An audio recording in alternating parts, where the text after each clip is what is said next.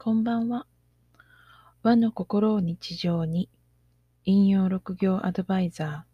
ー、陶器留美子のポッドキャストが始まります。この番組は、和の心を大切にしたいと思う方へ、1200年続く陰陽師から受け継いだ引用六行を紐解いて、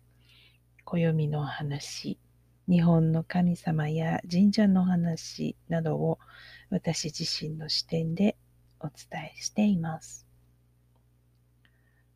今日はお客様の声ということで少しお話をしたいなと思います。えっ、ー、と、わあ、びっくりしたって結構よく言われるセリフなんですね。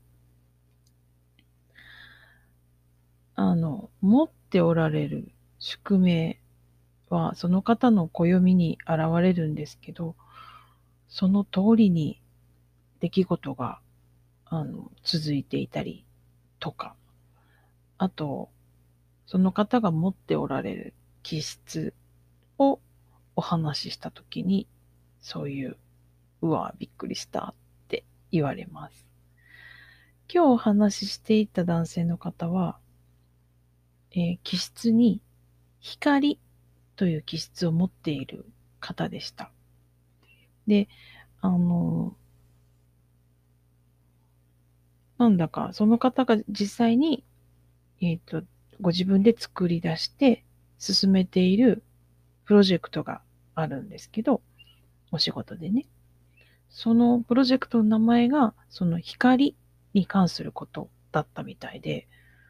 うわあ、なんでそんなところに光って出てくるの？って驚いておられました。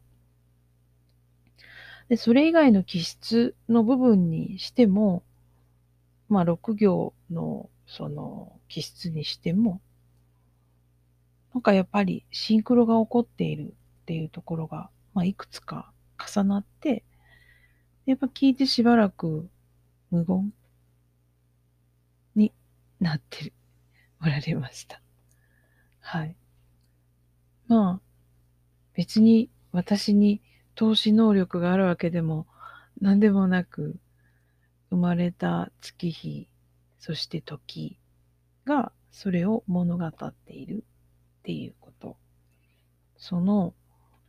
もう宿命というでいいと思うんですけど、それのリズムに沿って人って結構生きているんだなっていうことが分かってくるのですね。なので、まあそういうシンクロって、えー、感じてみたいなって思われた方は、まあ、ぜひ陶器の鑑定を受けてみてください。と、最後はね、えっ、ー、と、宣伝になりましたけど、まあ、あの、ご縁がありましたら、どうぞ、下に、えっ、ー、と、概要欄にえー、連絡先書いておきますね。さて、あなたの周りは今日はどんな一日でしたか？明日も